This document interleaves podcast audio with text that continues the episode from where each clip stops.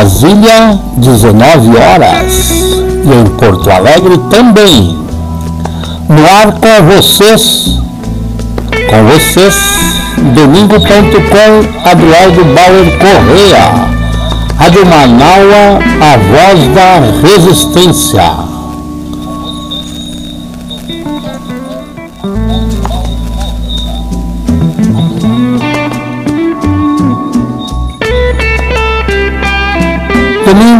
6 de novembro do ano da graça de 2022. Há sete dias, com perspectiva de nova administração em transição no Brasil.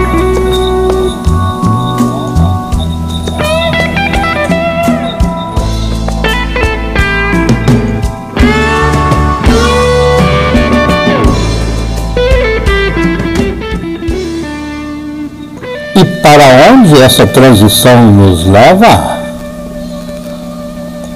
Vamos recolher aqui do nosso principal timoneiro. Você sabe que quando eu governei esse país, a vida da família melhorou. Mas eu quero falar do futuro. Sobre o que será o Brasil nos próximos quatro anos. Garanto a você, vamos voltar a gerar empregos, fortalecer o salário mínimo e renegociar as dívidas das famílias. Vamos apoiar os empreendedores, criar um ambiente melhor para os negócios e tirar esse país de novo do mapa da fome. Vamos juntos por um Brasil de paz, democracia e prosperidade. Você sabe que. Então, esta é a fala de Luiz Inácio Lula da Silva, presidente eleito do Brasil. Mas tem contestação.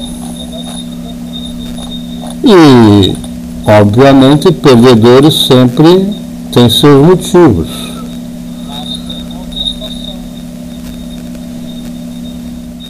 Nesta situação, temos que recorrer à afirmação da democracia. E de um modo tranquilo, a família Passos ok? Fez o Dingo Marchinha, o patriota do caminhão na avenida. Vamos ver?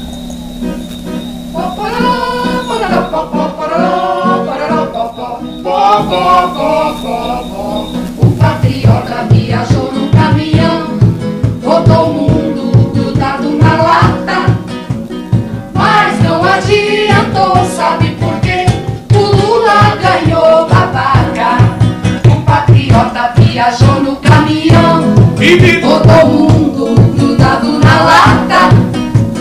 Mas não adiantou, por quê? O Lula ganhou babaca. Sou patriota e vou fazer greve geral. Com minha turma do chapéu de alumínio, eu vou exigir intervenção federal. Eu sou golpista, idiota e bolsominion. Hey, hey. Um patriota viajou no caminhão, rodou o mundo grudado na lata. Mas não adiantou, sabe por quê? O Lula ganhou babaca.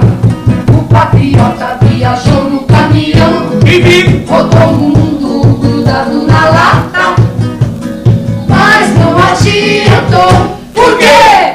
O Lula ganhou babaca. E lá na frente do quartel eu vou marchar. Eu não aceito resultado da eleição. Deu lá no zap e eu vou acreditar que teve fraude e prenderam o Xandão. É! O patriota viajou no caminhão, rodou o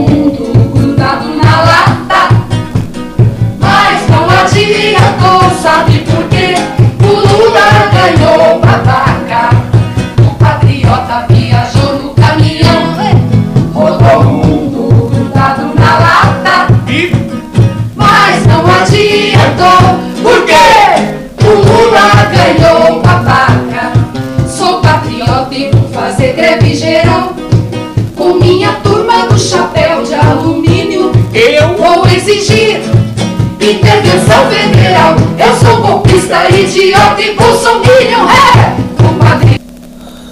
Família Passos, tá ok? O patriota do caminhão. 19 horas 6 minutos em Porto Alegre. Tivemos premonição, porque esta canção que vamos apresentar a seguir é de momentos antes da eleição se concluir.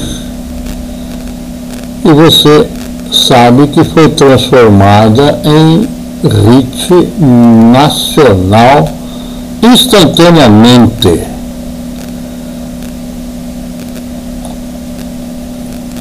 Está na hora do Jair, Jair ir embora.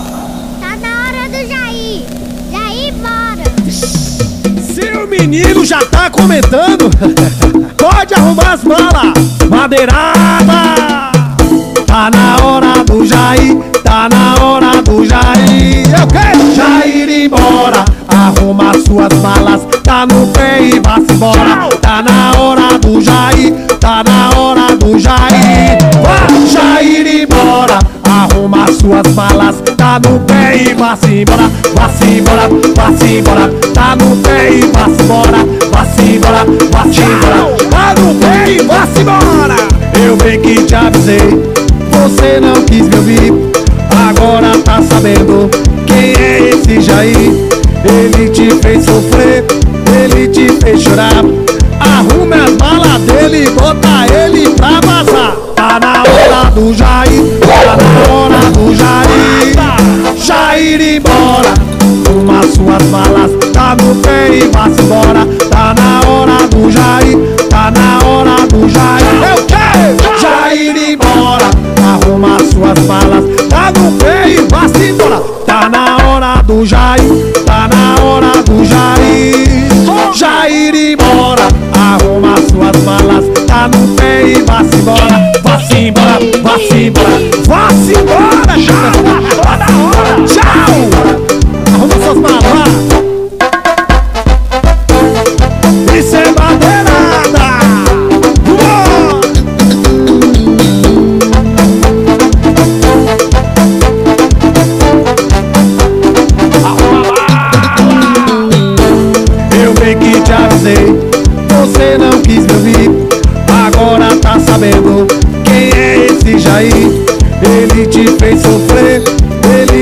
te fez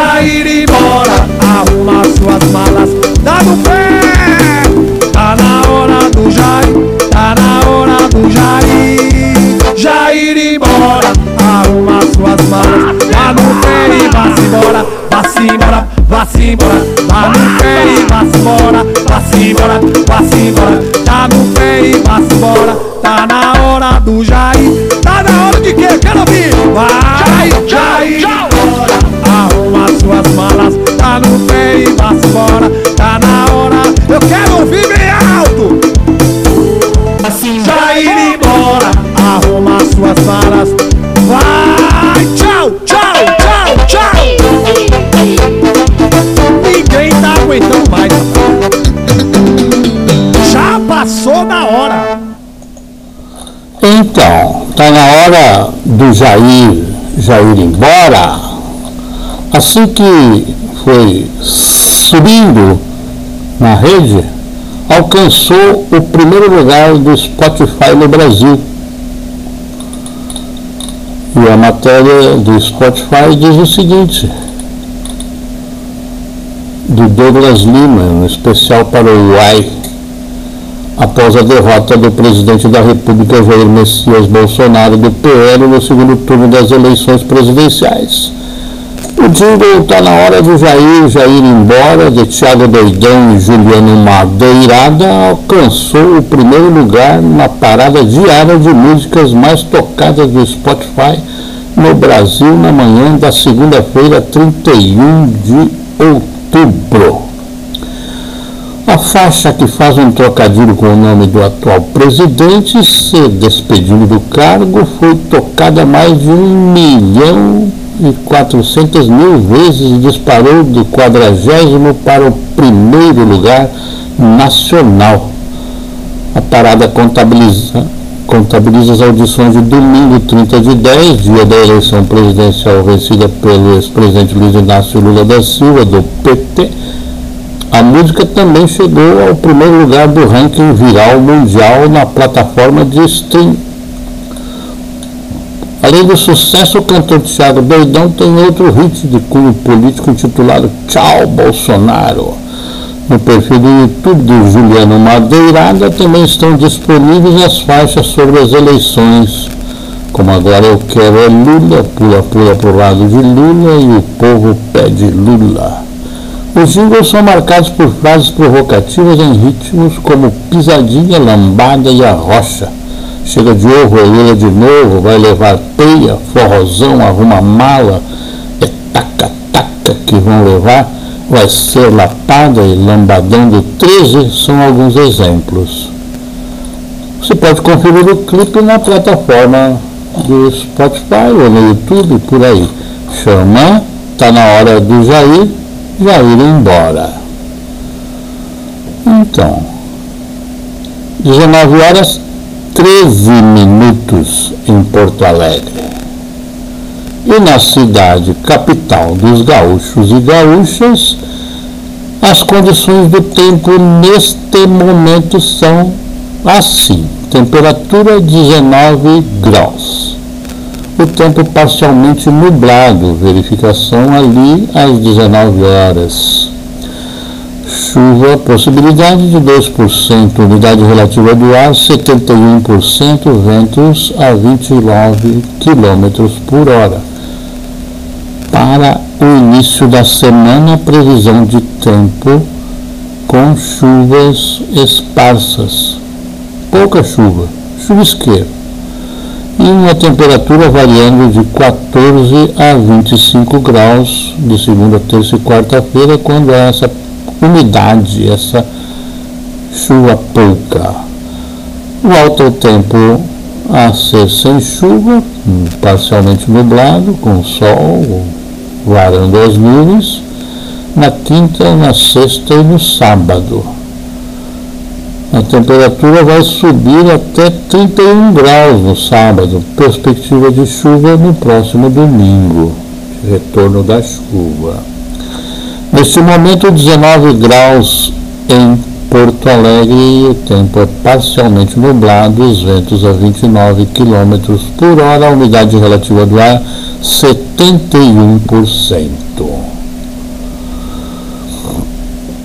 Rádio Manaua, a voz da resistência, domingo.com. Mas não se vive do passado, o resultado eleitoral determinou circunstâncias que nós devemos ter em conta. Vou pedir a paciência de vocês e fazer uma leitura aqui da análise do Boaventura de Souza Santos. O Boaventura de Souza Santos é diretor emérito do Centro de Estudos Sociais da Universidade de Coimbra, Portugal, e coordenador do Observatório Permanente de Justiça. Este artigo que vou ler foi publicado originalmente no jornal Público de Portugal em 31 de outubro de 2022.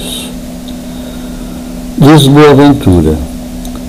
Nesse domingo, tornou-se evidente que está em curso um golpe de Estado no Brasil. É um golpe de tipo novo, cujo curso poderá não ser substancialmente afetado pelo resultado das eleições, ainda que a vitória de Lula da Silva certamente afetará o seu ritmo.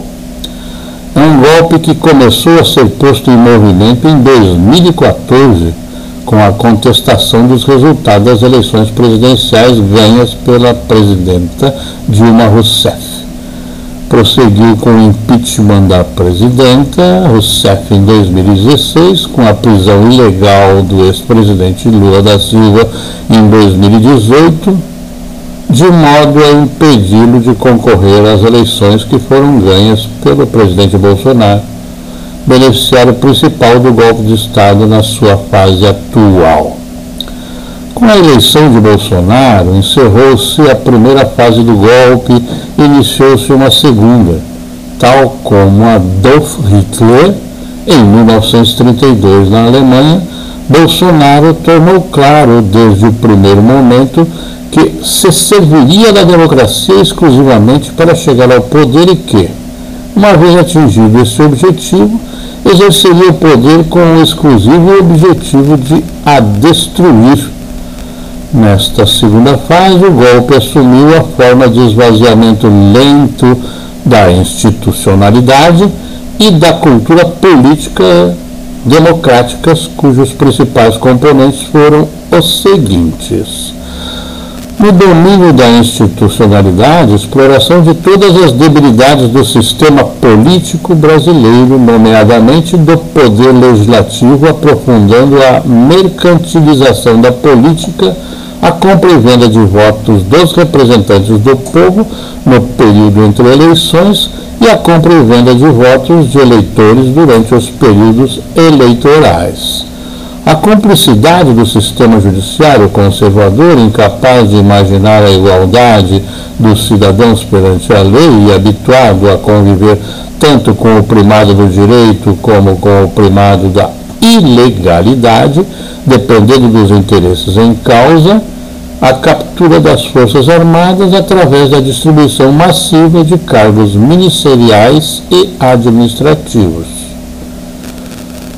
No domínio da cultura política democrática, a apologia da ditadura e dos seus métodos repressivos, incluindo a tortura, utilização massiva das redes sociais para divulgar falsas informações e promover a cultura do ódio e uma ideologia de bem-estar esvaziada de outro conteúdo que não o do mal-estar ou sofrimento infligido ao outro, construído como inimigo, e a capilarização do âmago do tecido social do imperialismo religioso conservador dos Estados Unidos, o evangelismo neopentecostal, em vigor desde 1969 como preferencial política contra-insurgente daquele país.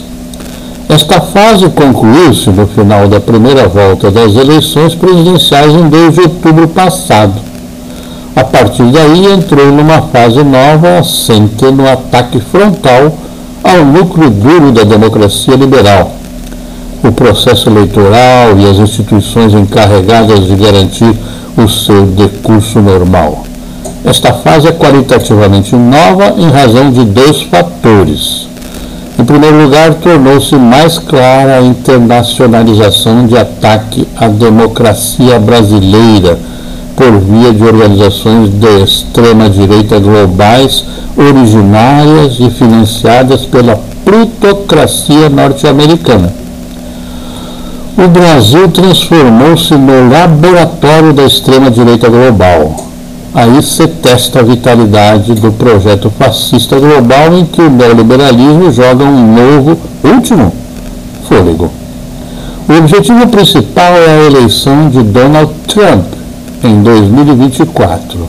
Informações fidedignas dão-nos conta de que as empresas de desinformação e da manipulação eleitoral ligadas ao notório fascista Steve Bannon estiveram instaladas em dois andares de uma das ruas principais de São Paulo, de onde dirigiram as operações no Brasil.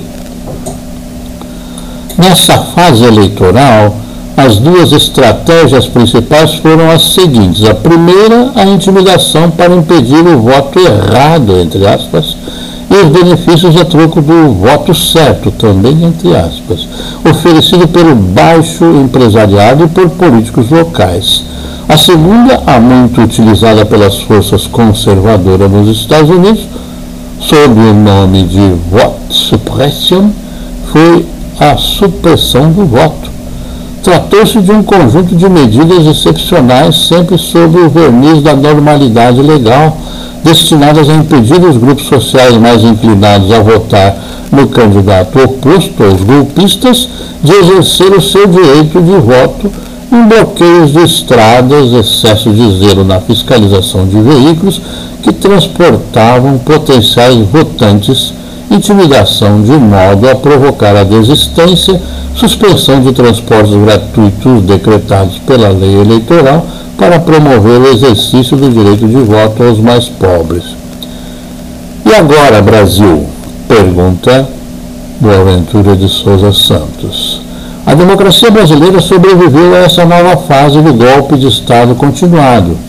Para isso, contribuiu o notável e destemido envolvimento dos democratas brasileiros que viram no seu voto a prova de uma vida minimamente digna. A afirmação da sua a afirmação da sua autoestima civilizatória, o princípio ativo da energia democrática para os tempos difíceis que se avizinham. Contribuiu também a firmeza das instituições da justiça eleitoral no meio de pressões de desautorizações e de intimidações de todo tipo. Mas seria estultícia e irresponsável pensar que o processo golpista terminou não terminou e vai entrar numa nova fase porque as condições e as forças nacionais e internacionais que o reclamam desde 2014 continuam vigentes e só se fortaleceram nesses anos mais recentes. O golpe de Estado continuado vai entrar numa nova fase. De imediato, será provavelmente a contestação dos resultados eleitorais para compensar o fracasso dos golpistas em não terem conseguido os resultados que pretendiam com as múltiplas fraudes que praticaram. Depois, o golpe assumirá outras formas, ora mais subterrâneas, com a utilização do crime organizado para intimidar as forças democráticas, ora mais institucionais, como a mobilização desviante do poder legislativo para criar uma situação de permanente ingovernabilidade, nomeadamente com a ameaça de impeachment do governo eleito e dos quadros superiores do sistema judicial. Embora os objetivos do médio prazo dos golpistas seja impedir que o presidente Lula da Silva termine o seu mandato, o processo do golpe continuará e só será verdadeiramente neutralizado quando os democratas brasileiros se derem conta de que a vulnerabilidade da democracia é em boa medida auto-infligida pela arrogância em pretender ser a única condição para a legitimidade do poder, em vez de assumir que a sua legitimidade estará sempre à beira do colapso numa sociedade socioeconômica, histórica, racial e sexualmente muito injusta. Boaventura de Souza Santos, diretor emérito do Centro de Estudos Sociais da Universidade de Coimbra e coordenador do Observatório Permanente da Justiça de Portugal. O texto foi longo, mas a expectativa deste que vos fala é de que seja servente da vossa reflexão. Rádio Manaua, a voz da resistência. O que fazer diante desta situação, então, que nos alerta, pela qual nos alerta o articulista pensador Boaventura de Souza Santos? aqui convivendo no Brasil com estas circunstâncias, o dirigente do movimento dos trabalhadores rurais sem terra, João Pedro Stedley, tem um recado. Vamos ouvi-lo. A natureza das mudanças do governo Lula vai depender da capacidade que nós tivermos como forças populares de seguir organizando o povo para lutar pelas mudanças. Na história da humanidade, nunca houve mudanças sem a pressão popular. Bem, então, se o segredo é esse, que nós devemos continuar organizando o povo para realizar as mobilizações e pressão popular para que haja mudanças, temos pela frente, então, uma missão imediata dos próximos dois meses: fazer com que todos os comitês populares tenham vida própria, autônoma e que sigam se reunindo. Nós somos já quase mais de 7 mil comitês populares, articulados em sindicatos, por mandatos, por movimentos populares, por partidos. É importantíssimo que esses comitês se reúnam e tenham vida própria. E o que fazer lá no comitê? Discutir agora, até dezembro, um plano de emergência para o governo Lula. Para isso, recomendamos, em primeiro lugar, que em cada município se realizem plenárias dos movimentos populares, dos mais diferentes comitês, para então organizar a vida orgânica desses comitês, como vai seguir as reuniões. Em seguida, quem sabe no início de dezembro, fazermos plenárias estaduais com representantes então dos comitês. E, em algum momento, convocaremos uma plenária nacional, provavelmente virtual, para então podermos aglutinar todas as boas ideias que vocês precisam discutir sobre o que fazer lá no comitê, lá na plenária municipal e na plenária estadual. Portanto, companheiros e companheiras, ânimo, o futuro a nós pertence. Nós, graças à mobilização dos militantes e das massas, tivemos a vitória eleitoral e política. Agora, precisamos usar essa energia para fazer as mudanças necessárias para resolver os problemas que o nosso povo enfrenta. Um grande abraço a cada um e a cada uma. Recado do João Pedro Steride. Steride é coordenador nacional do Movimento dos Trabalhadores Rurais Sem Terra e da Frente Brasil Popular.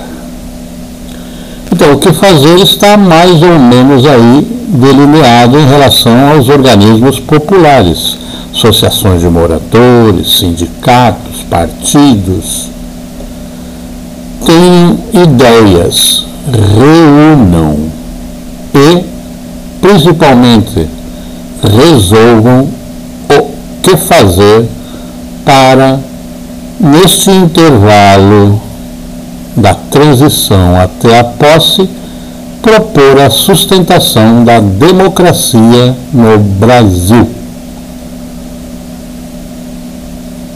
E não esqueça sempre de cuidar das circunstâncias. Pegando aqui Paulinho da Viola em seus 80 anos, Timoneiro. 19 horas e 30 minutos em Porto Alegre. Não sou eu quem me navega, quem me navega é o mar. Não sou eu quem me navega, quem me navega é o mar. É Ele quem me carrega como nem fosse levar. É Ele quem me carrega como nem fosse levar. Não sou eu quem me navega, quem me navega é o mar. Não sou eu quem me navega, quem me navega é o mar. É Ele quem me carrega como nem fosse levar.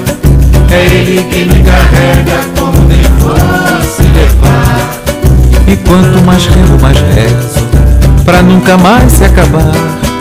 Essa viagem que faz o mar em torno do mar. Meu velho um dia falou com seu jeito de avisar.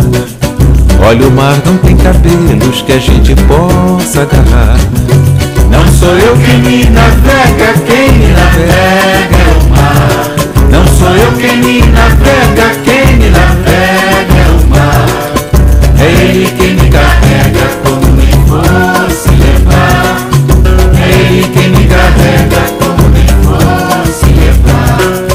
levar. Timoneiro nunca fui, que eu não sou de velejar. O leme da minha vida, Deus é quem faz governar. E quando alguém me pergunta como se faz pra nadar, explico que eu não navego, quem me navega é o mar. Não sou eu quem me navega, quem me navega é o mar.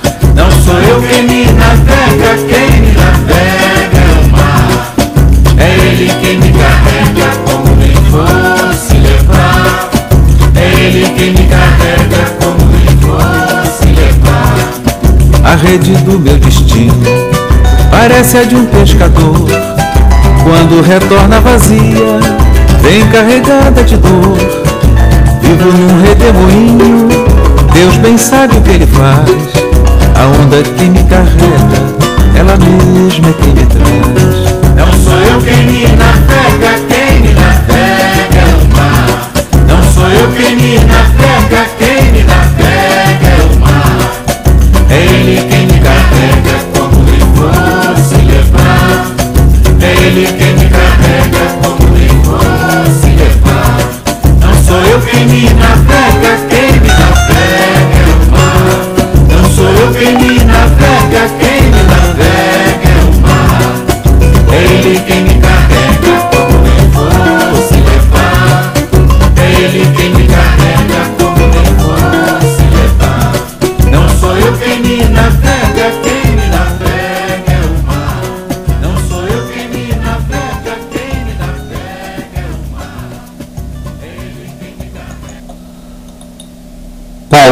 da Viola, dele Hermínio Belo de Carvalho, Timoneiro.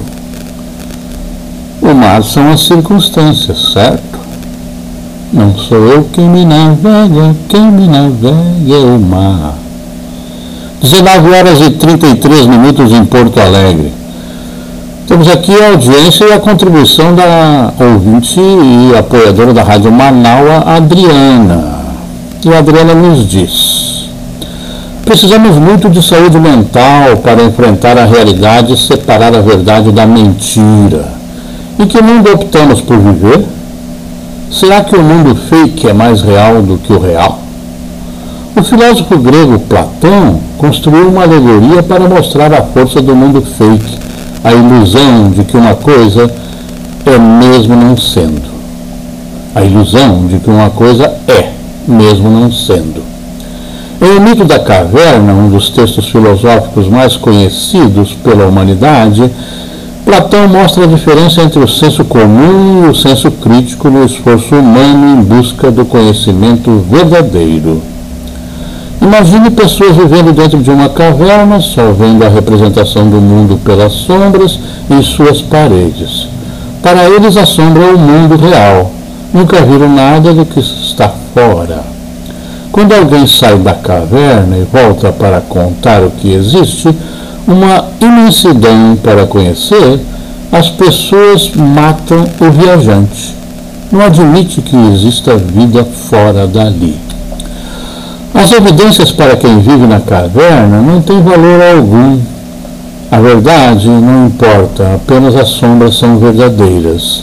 Essa tentativa de explicar a condição de ignorância em que vivem os seres humanos, aprisionados pelos sentidos e os preconceitos que impedem o conhecimento da verdade, nos ajuda a compreender os desatinos atuais.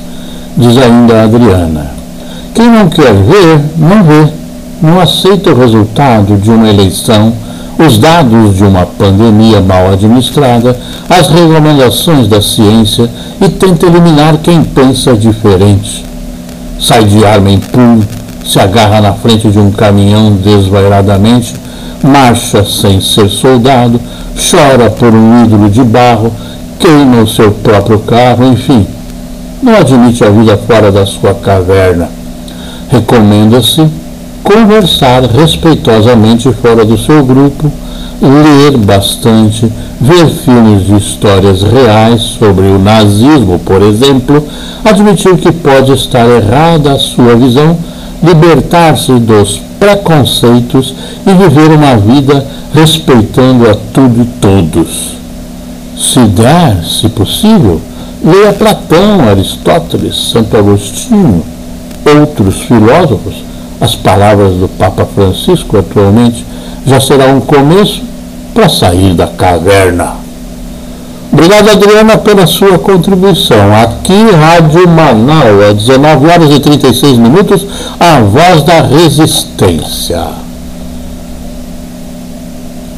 E que mais podemos dizer com os cancioneiros a nosso gáudio?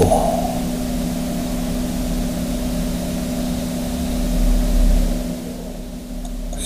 Buarque. Amanhã vai ser outro dia. Amanhã vai ser outro dia. Hoje você é quem manda, falou, tá falado, não tem discussão, não. A minha gente hoje anda falando de lado e olhando pro chão. Viu você que inventou esse estado, inventou de inventar toda a escuridão. Você que inventou o pecado, esqueceu-se de inventar o perdão. Apesar de você, amanhã há de ser outro dia. Eu pergunto a você onde vai se esconder da enorme euforia. Como vai proibir quando o galo insistir em cantar? Nova brotando e a gente se amando sem parar. Quando chegar o momento, esse meu sofrimento, vou cobrar com juros, juro. Todo esse amor reprimido, esse grito contido, este samba no escuro. Você que inventou a tristeza, ora tem a fineza de desinventar. Você vai pagar e é dobrado cada lágrima rolada nesse meu penar.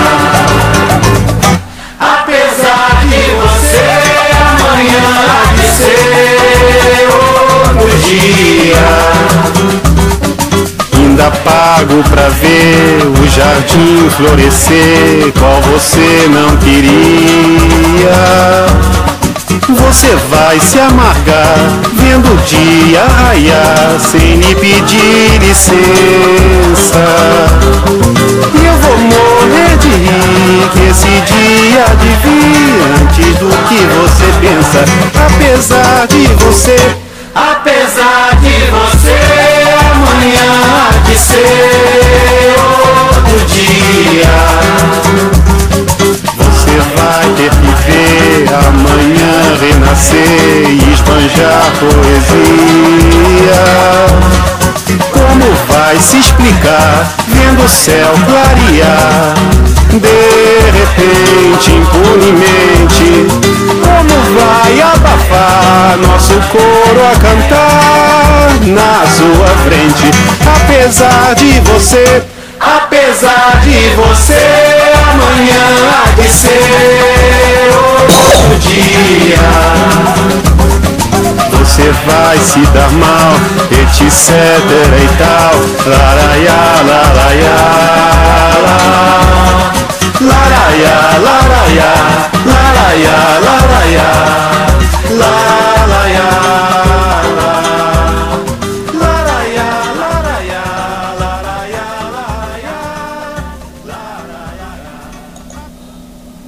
Chico Buarque, dele, apesar de você. 19 horas 41 minutos em Porto Alegre. E atenção, nós aqui na Rádio Manaua agradecemos a sua audiência e também a sua solidariedade. Se você quer contribuir para o projeto Manaua, a voz da resistência, continuar chegando a todo o planeta, faça uma doação para a Rádio Manaua através do Pix.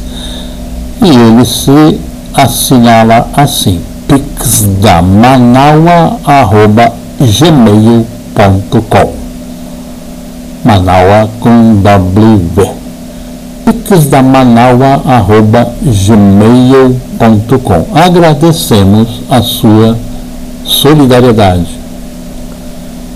Rádio Manaua, a voz da resistência.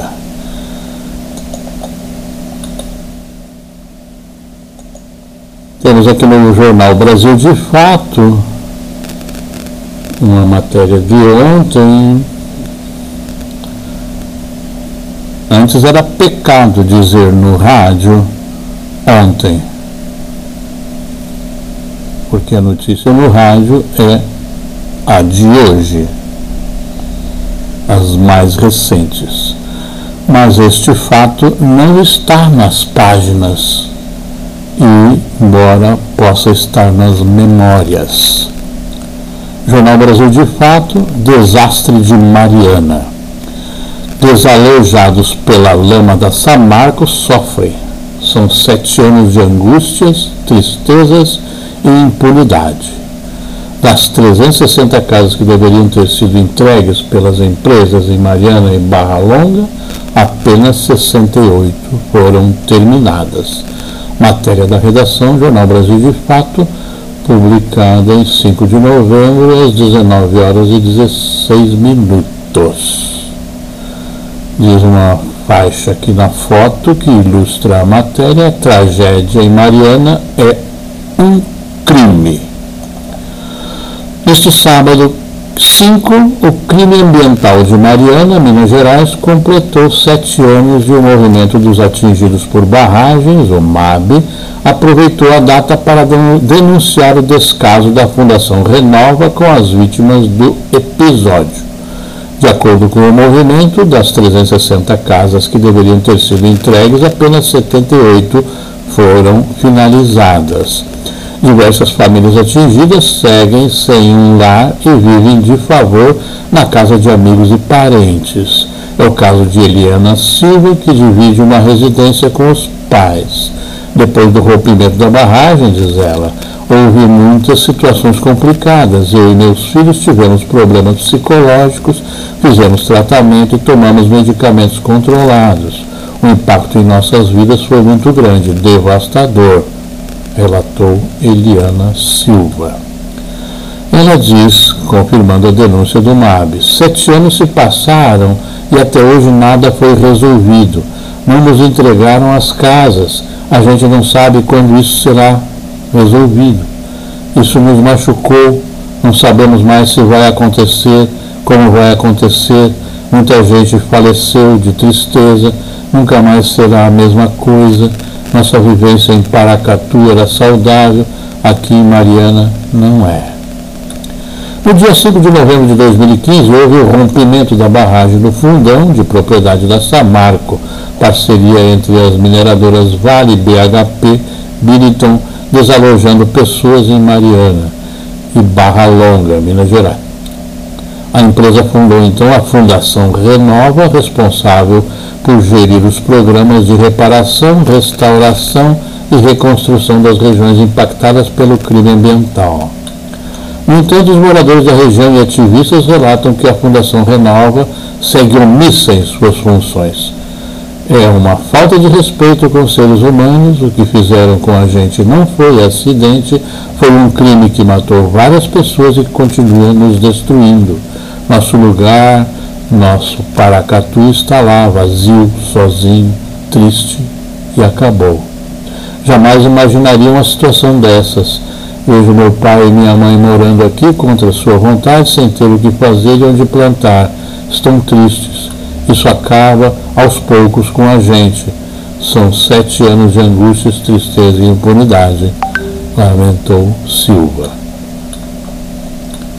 Nota, a Fundação Renova respondeu ao Brasil de Fato. Com relação às casas, 78 estão prontas e 76 em construção, dados de 21 de outubro de 2022. A expectativa é de que cerca de 120 casas estejam concluídas no fim do ano.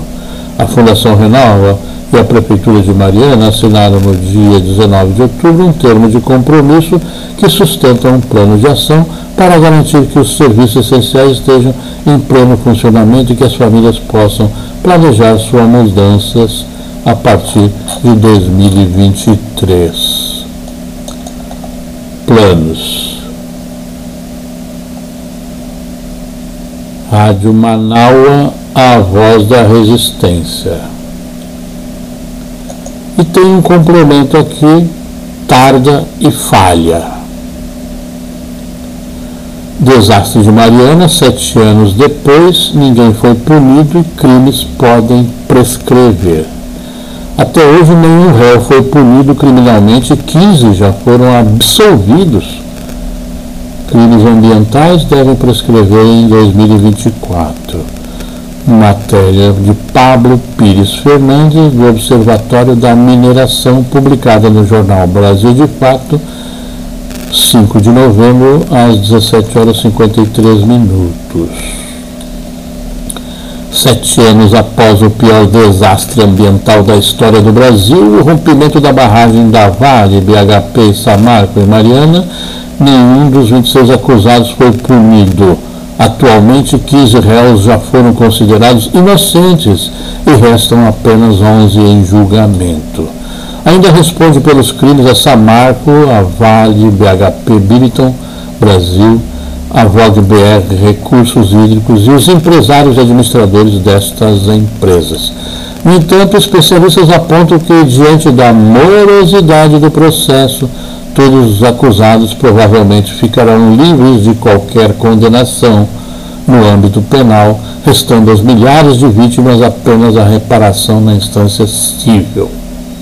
Os crimes ambientais, porém, devem prescrever no máximo até 2024, muitos já prescreveram. Entre os fatores que ajudaram a atrasar o andamento do processo, segundo as fontes ouvidas pela reportagem, estão a complexidade do caso, o número de acusados e testemunhas arroladas, a interrupção das audiências durante a pandemia e os vários escritórios de advocacia que representam os réus, alguns entre os mais poderosos do país. Se sobressai, porém, a falta de estrutura do judiciário e a inadequação da legislação brasileira para lidar com um crime de tal magnitude. Com isso, no âmbito criminal, o caso tem grandes chances de ter como desfecho a impunidade por prescrição. Carlos Ferreira da Silva, procurador do Ministério Público Federal e atual coordenador da Força Tarefa sobre o caso, considera a situação preocupante. Diz: Apenas 14 testemunhas da ação penal foram ouvidas até o momento. A defesa pediu cerca de 90 testemunhas.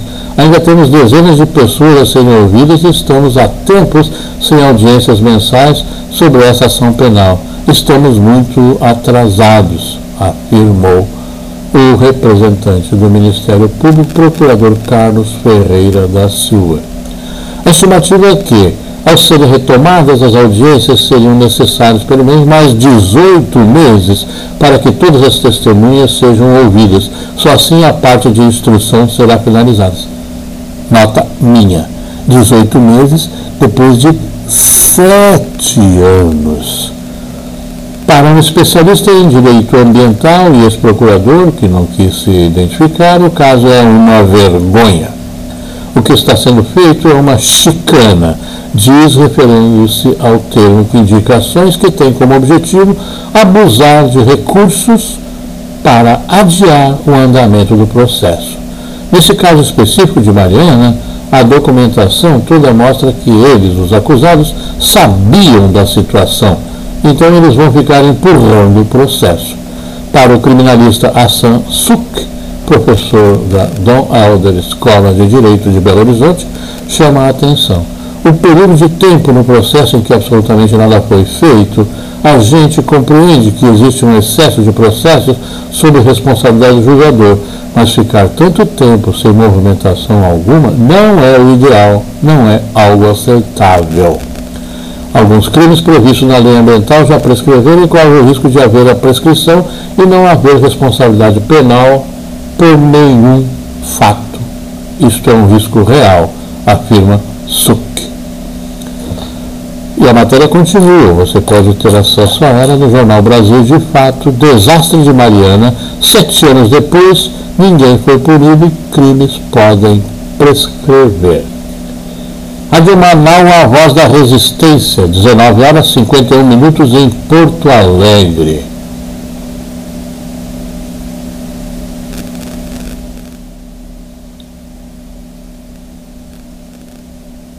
A lógica deste processo está mais ou menos aqui. Vamos pegar recursando o Chico de novo. O malandro, na dureza, senta à mesa do café, bebe um gole de cachaça, acha graça e dá no pé. O garçom no prejuízo, sorriso, sem freguês, de passagem pela caixa, dá uma baixa no português.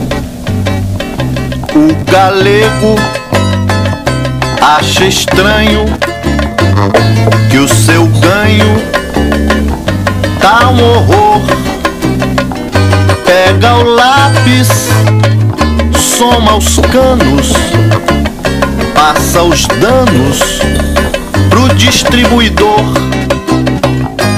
Mas o frete vê que ao todo há engodo nos papéis e pra cima do alambique dá um trambique de cem mil réis. O usineiro nessa luta grita ponte que o partiu não é idiota trunca nota lesa o banco do Brasil nosso banco tá cotado no mercado exterior então taxa a cachaça a um preço assustador. Mas os Yankees, com seus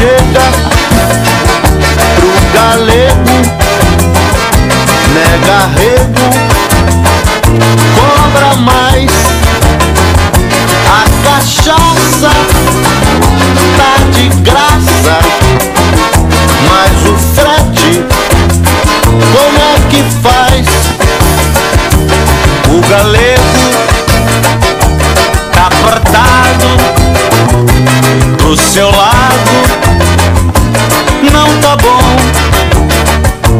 Então deixa congelada a mesada do garçom. O garçom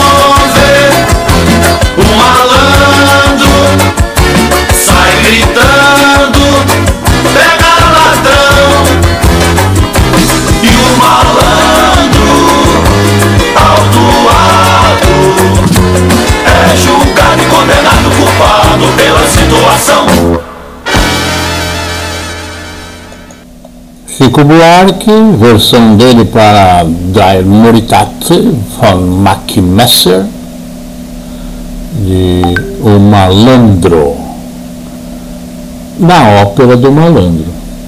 Rádio Manaus, a voz da resistência. E para não dizer que não falamos da atualidade, aqui o lançamento da Daniela Mercury, soteropolitanamente na moral.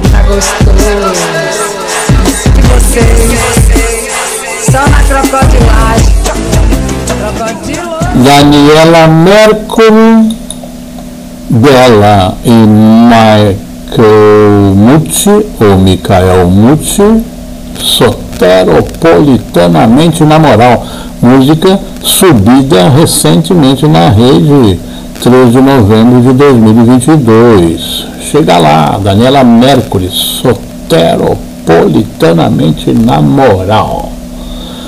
20 horas em Porto Alegre, Brasília também, para onde Luiz Inácio Lula da Silva viaja já na terça-feira.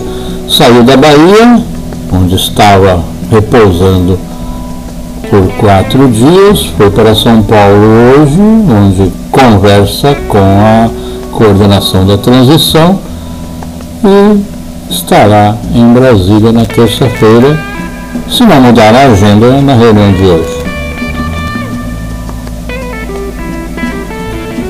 Um bom fim de domingo, uma boa semana, saúde, cuide-se, vacine-se, seja solidário com os demais.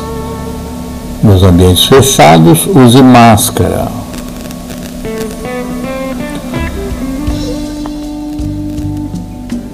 Domingo.com Adroaldo Bauer Correia, Rádio Manaus, a voz da resistência. Prometemos estar aqui, se fados, fadas e duendes permitirem, no próximo domingo às 19 horas.